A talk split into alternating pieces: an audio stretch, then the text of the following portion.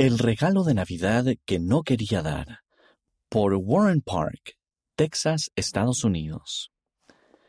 Probablemente el hombre no querría vernos, pero de todos modos decidimos dejarle un regalo. Durante mi misión en Carolina del Norte, Estados Unidos, visitamos a un hombre que al principio parecía amable, pero que luego se mostró inflexible en su postura de que el libro de Mormón era falso.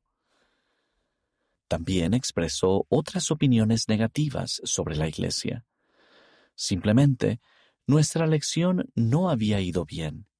Hicimos una oración final y nos fuimos. Durante un tiempo albergué sentimientos no muy misionales hacia ese hombre, pero con el tiempo me olvidé de él, por lo menos hasta que llegó la Navidad. Para Navidad, algunos miembros de la iglesia nos habían dado dos recipientes grandes de palomitas de maíz con sabores. Abrimos el primero y comenzamos a comer. Y entonces empezamos a pensar en el hombre que habíamos visitado. Al mirar nuestro segundo recipiente, recordamos que ese hombre vivía solo. Pensamos que a él también le gustarían las palomitas de maíz, pero recordamos lo negativo que había sido Probablemente él estaría fuera visitando a su familia de todos modos y, si estuviera en casa, seguro que no querría vernos. Además, eran nuestras palomitas de maíz. Sin embargo, esa primera impresión no nos abandonaba. Así que dejamos de lado las excusas y decidimos darle nuestro segundo recipiente de palomitas de maíz. Después de la iglesia ese domingo, nos acercamos a su casa y llamamos a la puerta. Empecé a tener dudas, pero entonces se abrió la puerta.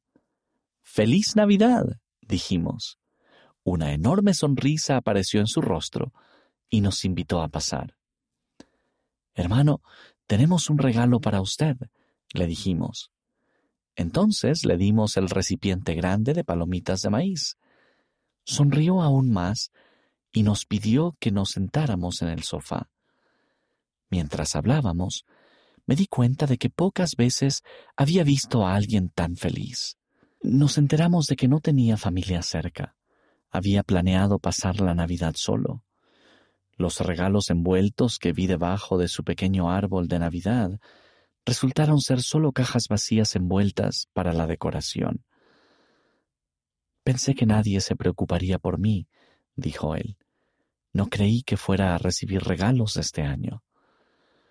Al partir, yo sentía tanto gozo que no sabía cómo contenerlo. Ni siquiera me caía bien ese hombre, pero ahora sentía amor genuino por él. La Navidad no se trata de ti ni de mí, se trata de Jesucristo, el don más grande de todos, y de compartir su amor con los demás. Cuando amamos y ayudamos a los demás, sentimos gozo, porque el Padre Celestial está complacido con nuestra decisión de seguir a su Hijo.